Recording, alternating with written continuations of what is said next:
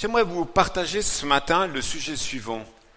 Qui est ce Dieu à qui s'adresse aujourd'hui notre reconnaissance? Jésus a beaucoup enseigné à des foules entières, d'hommes, de femmes, et ces hommes et ces femmes n'étaient pas tous acquis à la cause de Jésus, et de loin. D'ailleurs, Jésus n'a jamais cherché à faire l'unanimité dans ses propos. D'ailleurs, on le voit tout au long de son parcours dans les évangiles, qu'il parle, et à un moment donné, il y a ceux qui restent, puis a ceux qui partent, qui n'ont pas du tout envie d'être remis en cause. Mais une chose qui est intéressante, c'est que ces paroles, elles étaient pertinentes, pertinentes, pardon, et elles faisaient autorité. Ça veut dire qu'on leur donnait un poids, un poids digne de confiance, et en fait, lorsque les gens euh, décidaient de rentrer euh, en ligne de compte par rapport à ces paroles données, en fait, ça réorientait et ça changeait des choses dans leur vie et dans leur existence. Alors, puisque le, la, période de l'année se veut être une période euh, de chaleur, je vais vous inviter à aller à la montagne aujourd'hui et je vais vous inviter à, trois lectures, trois pensées tirées du sermon sur, sur, la montagne et je vais vous donner trois pensées entre Matthieu 6 et Matthieu 7. Donc si vous avez vos Bibles, vous pouvez l'ouvrir, vos smartphones aussi. On va rester sur ce texte. Eh bien justement, je vais essayer de donner un éclairage sur trois textes, trois extraits. Souvent, on lit ces textes, on fait souvent pour notre vie personnelle en mettant en avant le jeu. Mais on oublie que finalement, l'Église, ça nous a été rappelé ce matin au travers de ce texte de 1 Jean 3, en fait, l'Église, c'est un, un, corps constitué, c'est un groupe de personnes qui, ensemble, essayent de s'approprier les promesses de Dieu. Première pensée, c'est la notion d'une reconnaissance vis-à-vis d'un Dieu qui pourvoit. Et je vous invite à lire Matthieu au chapitre 6 à partir du verset 25 à 34. Et c'est Jésus qui parle. Donc si c'est Jésus qui parle, soyons attentifs à sa parole. C'est pourquoi je vous dis, ne vous inquiétez pas pour votre vie, de ce que vous mangerez ou de ce que vous boirez, ni pour votre corps, de ce dont vous serez vêtus. La vie n'est-elle pas plus que la nourriture et le corps plus que le vêtement? Regardez les oiseaux du ciel, ils ne sèment pas, ils ne moissonnent pas, ils ne recueillent rien dans des granges, et votre Père céleste les nourrit. Ne valez-vous pas plus qu'eux? Qui de vous peut par ses inquiétudes rallonger tant soit peu la durée de sa vie? Et pourquoi vous inquiétez au sujet du vêtement? Observez comment poussent les lits des champs et il ne travaille pas et il ne file pas. Et pourtant, je vous dis que pas même Salomon dans toute sa gloire n'était vêtu comme l'un d'eux. Dieu habille ainsi l'herbe des champs qui est là aujourd'hui et demain sera jetée au four. Ne le fera-t-il pas bien à plus forte raison pour vous, gens de peu de foi? Ne vous inquiétez donc pas en disant Qu'allons-nous manger? Ou bien Qu'allons-nous boire? Ou bien De quoi allons-nous nous vêtir? Tout cela c'est ce que les gens de toutes les nations recherchent sans relâche, car votre Père céleste sait que vous en avez besoin. Cherchez d'abord le royaume ou le règne de Dieu et sa justice, et tout cela vous sera donné par surcroît. Ne vous inquiétez donc pas du lendemain, car le lendemain s'inquiétera de lui-même. À chaque jour suffit sa peine. Que celui d'entre nous qui dit qu'il n'est jamais inquiet jette la première pierre aux autres. Vous savez, l'inquiétude, c'est cette attitude du fin fond de nos tripes. On est là, tout seul, au milieu de la foudre, et on a l'impression que ça nous range de l'intérieur. Seul au monde. Et pourtant, dans ce texte qu'on vient de lire, il y a sept raisons de moins nous inquiéter. Tout d'abord, au verset 25, il y a un encouragement. Nous pouvons confier tous les détails de notre vie au Dieu qui nous a créés. Et le chant qu'on a chanté tout à l'heure, un ancre et la voile, nous rappelle cette certitude-là. Nous avons la possibilité d'avoir un ancrage fort dans la réalité du Seigneur. Un encouragement. Au verset 26, il y a un constat. Notre inquiétude face à l'avenir, c'est ce qui nous empêche d'avancer. Au verset 27, un autre constat. L'inquiétude dans nos vies, elle est plus, nocive qu'utile. lorsqu'on se nourrit de l'inquiétude, en fait, finalement, il y a quelque chose qui se détruit, qui nous paralyse à l'intérieur de nous-mêmes. Dans les versets 28 à 30, quand Jésus dit Qui de vous peut par ses inquiétudes rallonger tant peu sa durée de sa vie? Il y a une promesse. Dieu n'oublie pas ceux qui se confient en lui. Dans les versets 31 à 32, il y a un avertissement. Notre inquiétude est le signe que nous manquons de foi en Dieu et que nous ne comprenons pas qui il est véritablement. Et au verset 33, l'inquiétude, c'est ce qui nous empêche de relever les vrais défis de la vie parce que ça nous rend aveugles. Et finalement, l'aveuglement, c'est le contraire de la foi. Donc il y a toujours cet enjeu et cet état de tension. Et puis au verset 34, quand Jésus dit ne vous inquiétez pas du lendemain, il nous invite en fait à vivre un jour après l'autre, et c'est ce qui nous invite, c'est ce qui nous évite, pardon, de nous faire du souci. Dans ce texte, Jésus relate aussi les paroles de gens euh, découragés. Qu'est-ce qu'on va faire? Et Jésus dit, mais ça c'est pas l'essentiel. L'essentiel, c'est de chercher d'abord le royaume ou le règne de Dieu sur votre vie. Et toutes les autres choses vous seront données par-dessus tout. Donc, la première pensée que je voulais vous partager, c'est le fait que le Dieu qui a pourvu dans le passé de l'histoire de l'humanité, mais aussi dans votre passé personnel, pourvoira aussi pour demain. Pourquoi? Parce que notre Dieu, c'est le Dieu de l'histoire. Et c'est peut-être pas pour rien qu'il s'appelle l'Éternel, un Dieu d'éternité. Deuxième pensée, reconnaissance et requête à l'égard d'un Dieu généreux. Et je vous invite à lire Matthieu chapitre 7, verset 7 au verset 11. Demandez et l'on vous donnera.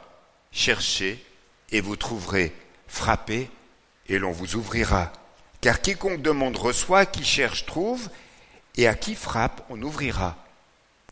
Si son fils lui demande du pain, quel est parmi vous celui qui lui donnera une pierre? Ou bien s'il demande un poisson, lui donnera-t-il un serpent? Si donc, vous, tout en étant mauvais, vous savez donner de bonnes choses à vos enfants, à combien plus forte raison votre Père qui est dans les cieux donnera-t-il de bonnes choses à ceux qui le lui demandent? Je rencontre très et trop souvent des personnes qui réfléchissent en pensant à Dieu comme étant un Dieu sadique. Un Dieu qui aurait mis les hommes sur cette terre pour les faire souffrir. Mais c'est faux. Et souvent, on mélange les réalités de nos existences, qui peuvent être certes marquées par euh, une souffrance multiforme, en un Dieu qui permettrait, qui nous aurait envoyé cette souffrance pour nous faire souffrir. À l'origine, Dieu a tout donné parfaitement. La création, à l'origine, création parfaite, pas de pollution, équilibre en toutes choses. Relation à Dieu, parfaitement équilibrée, parfaitement harmonieuse. Relation entre les humains, amour, amour et liberté de choix. Et c'est là où ça s'est compliqué. C'est là où où ça s'est compliqué avec la désobéissance et l'irruption du péché qui a brisé la relation parfaite qu'il y avait entre les hommes et surtout entre Dieu et les hommes. Et les problèmes sont arrivés. Ils sont déjà arrivés avec les premiers enfants d'Adam et Ève. Mais malgré tout cela, Dieu a continué d'être généreux. Il a pourvu à la solution du péché en envoyant Jésus son Fils. Et il pourvoit toujours en 2019 lorsque, lorsque nous lui demandons le meilleur pour nos vies. Sommes-nous prêts à accepter ce qu'il veut véritablement nous donner, tel que ce texte nous y invite? Et j'aimerais qu'on comprenne, c'est quand on parle de l'amour de Dieu. L'amour de Dieu, il n'est pas seulement pour les, chrétiens, pour les sauver, pour, pour ceux qui ont été élus, vous pouvez mettre tous les mots que vous voulez car Dieu a tant aimé le monde. L'amour de Dieu, il est pour le monde entier, pour ceux qui ont cru et pour ceux qui n'ont pas encore cru. Et c'est toute la réalité de la puissance du message de l'Évangile qui est là encore pour aujourd'hui. L'amour de Dieu, il est uniforme, il ne change pas, il reste le même pour quiconque. Et la foi et notre espérance devraient être là, posées là, en disant Dieu continue d'aimer même celui ou celle qui le rejette. Je continue à persévérer et à prier pour elle. C'est ça l'enjeu, c'est ça la foi, c'est ça notre démarche. Et pour vivre, en fait, cette intimité de relation à l'égard de Dieu, sans cesse et toujours, eh bien, en fait, ce texte nous invite à le chercher, à le prier, à l'invoquer. Et ceci dans tous les aspects de notre vie. Que faisons-nous lorsque nous avons des problèmes de santé? Est-ce qu'on se précipite chez notre médecin, chez notre spécialiste, ou est-ce que nous prenons aussi du temps pour rechercher la face de Dieu? Bien sûr, on peut et il faut consulter un médecin. Mais n'oublions jamais que c'est Dieu qui a donné l'intelligence à Sophie pour soigner.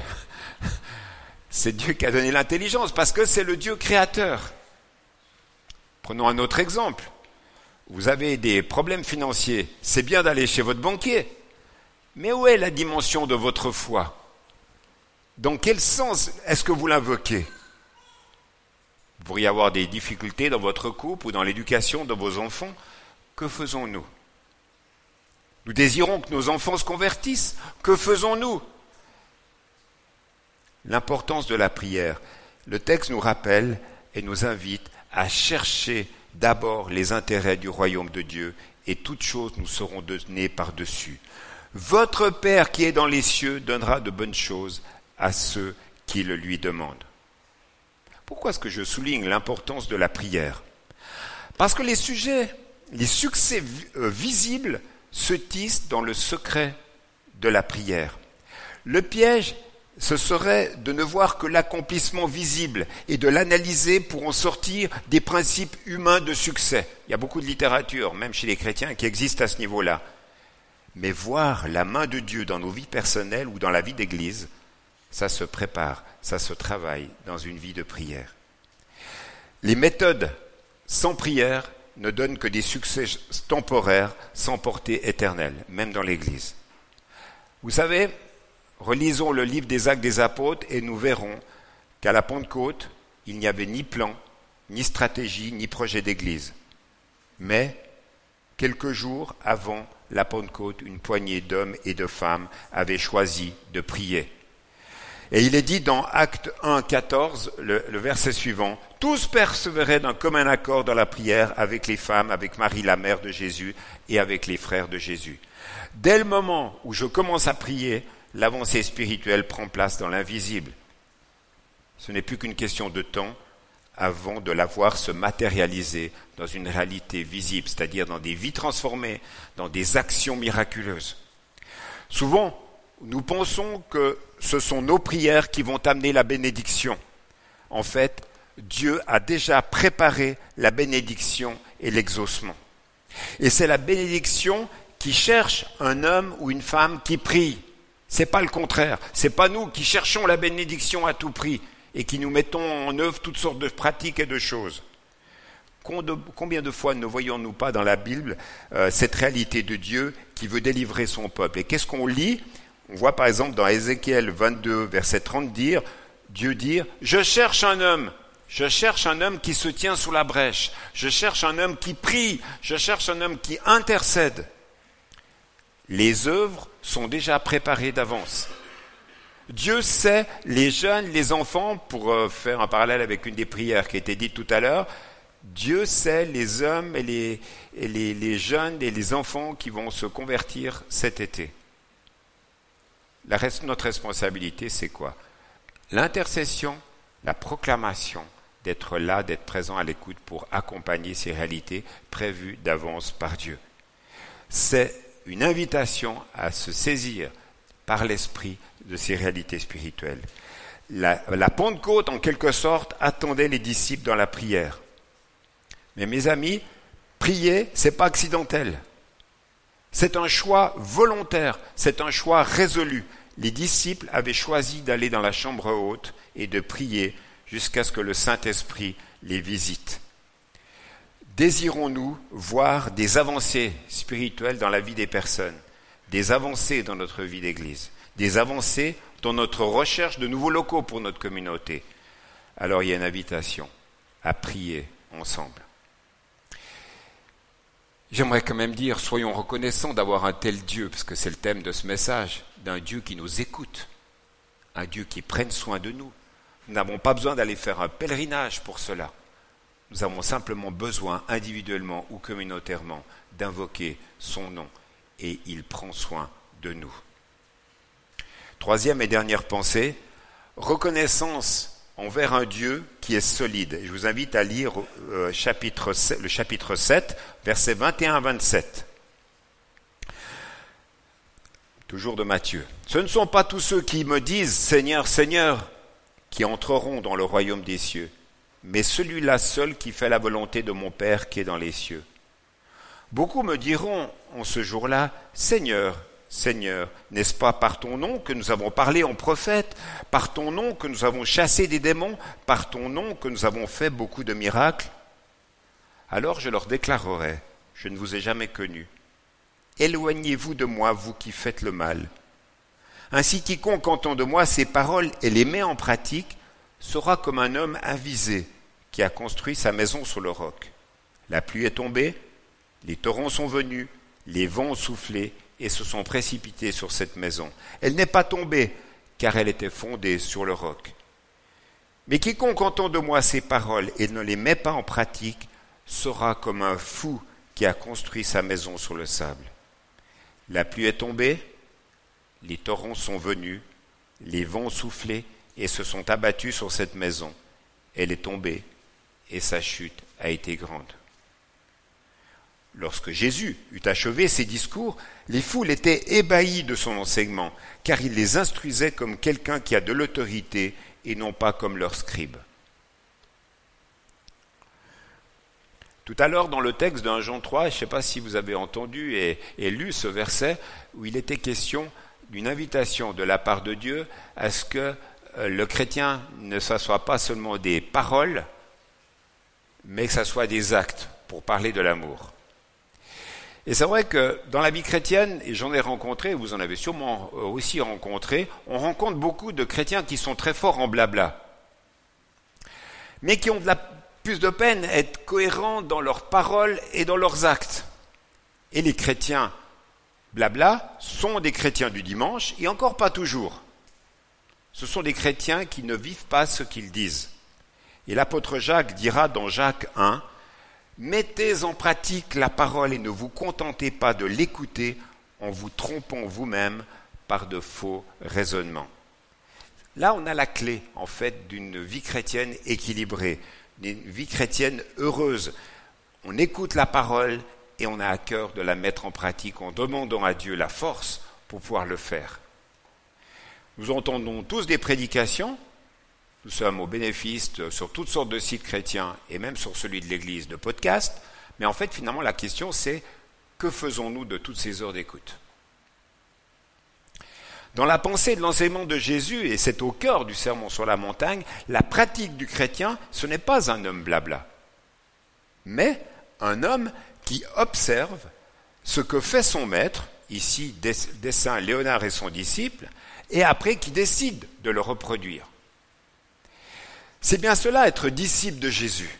Mettre en pratique l'enseignement du Maître, et pour nous, c'est l'enseignement de Jésus. Et cet enseignement, c'est du solide. Et en sachant que c'est du solide, nous pouvons être reconnaissants pour toutes les phases d'édification de la vie d'une Église, que ce soit pour les enfants ou pour nous en tant qu'adultes. Oui, nous pouvons être reconnaissants pour tous les hommes et les femmes qui, nous ont croisés, qui nous ont accompagnés à un moment donné. Ils ont, avec les forces données par le Dieu fidèle, agi, même dans les temps de tempête. Ils ont agi avec leurs doutes, ils ont agi avec leurs faiblesses, ils ont agi avec leurs inquiétudes, ils ont agi même en étant marqués par le péché, puisque tant qu'on sera ici-bas, on restera marqué par le péché et on devra lutter, comme ça nous a été rappelé dimanche dernier. Mais ces hommes et ces femmes ont essayé d'agir en bâtissant leur vie, leur raisonnement, leurs pensées sur le roc, et non pas sur le sable. Et de la même manière, aujourd'hui encore, pour nous, Nous sommes devant des choix. Rocher solide, qui tient des années, ou maison bâtie sur le sable, avec risque d'effondrement à la moindre des tempêtes. Les paroles et l'œuvre de Jésus sont solides. Mon conseil, pour moi déjà, mais pour nous et pour vous ce matin, ne retenez pas ma prédication, mais ne retenez les paroles fortes qu'on a lues de Jésus en Matthieu 6 et en Matthieu 7, parce que c'est là où est l'essentiel. Nous pouvons être inquiets personnellement, nous pouvons être inquiets en tant qu'Église, eh bien nous sommes invités à nous confier à un Dieu qui pourvoit. Nous sommes inquiets personnellement ou communautairement, confions-nous en un Dieu qui est généreux. Nous sommes inquiets personnellement ou communautairement, confions-nous à un Dieu qui est solide.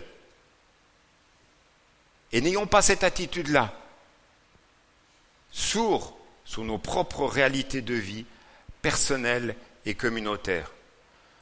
N'ayons pas une vie centrée sur nous-mêmes, mais une vie qui soit centrée sur Dieu et sur les autres. Nous oublions trop souvent qui est Dieu et surtout nous oublions que la bonté de Dieu se renouvelle chaque matin dans notre vie. Donc, Dieu qui pourvoit, Dieu qui est généreux, un Dieu qui est solide, mais un Dieu qui est bon. Et peut-être une compréhension renouvelée de ces réalités peut être une invitation pour chacun d'entre nous à remettre peut-être en cause nos priorités actuelles et de se dire oui, je veux mieux comprendre quels sont les intérêts de Dieu pour ma vie, pour notre vie en tant que communauté, le remettre au centre et pas dire je viens à l'église pour moi, mais je viens à l'église pour Dieu, je viens à l'église pour être avec les autres. Je veux qu'il soit glorifié véritablement. Je veux véritablement que toute chose soit centrée sur la personne de Dieu et sur l'enseignement que Jésus nous a laissé. Que Dieu nous médise, qu'il nous encourage. J'aimerais vous inviter à ce qu'on puisse prendre juste encore quelques minutes avant la fin de ce, temps de culte pour qu'on puisse euh, peut-être se resituer par rapport à ces affirmations et peut-être au fond de notre cœur ou à votre voix, c'est pas ça qui est important, dire à Dieu, oui, je crois véritablement ce que tu es. Il y a peut-être des zones de faiblesse dans nos vies au travers de nos croyances, entre guillemets, de qui est Dieu, bien qu'on puisse les réapproprier tout à nouveau. N'oublions pas, Dieu veut renouveler ses réalités dans nos vies. C'est selon sa volonté. Prions. Dieu notre Père, merci de t'être révélé à nous par ton esprit, par ta parole, mais surtout au travers des paroles et de l'enseignement de Jésus qui nous ont été rappelés dans les évangiles. Merci pour cela, merci pour euh, ce rappel de qui tu es, merci pour ces attributs qui nous rappellent ta bonté, qui nous rappellent le fait que tu es un Dieu qui pourvoit, un Dieu qui est généreux, un Dieu qui est solide, en qui on peut se confier. Merci pour cela. Permets, Seigneur, que nous puissions, en nous confiant davantage en toi, continuer notre croissance, notre développement spirituel. Nous voulons te redire simplement ce matin, Seigneur, que nous plaçons notre foi et notre confiance en toi. Merci de nous permettre dans ce temps de l'été, de ce temps du ralentissement de nos activités, de pouvoir nous recentrer sur ta personne, de pouvoir réaliser tout à nouveau qui tu es et de pouvoir ainsi repartir au mois de septembre avec non seulement une envie, un désir, mais aussi une foi renouvelée en toi. Bénis-nous, fortifie-nous. Nous voulons te le demander et merci parce que tu nous donnes cette assurance de nous visiter tout à nouveau. Accorde-nous, Seigneur, des temps de rafraîchissement spirituel. Nous te le demandons dans ton beau nom. Amen.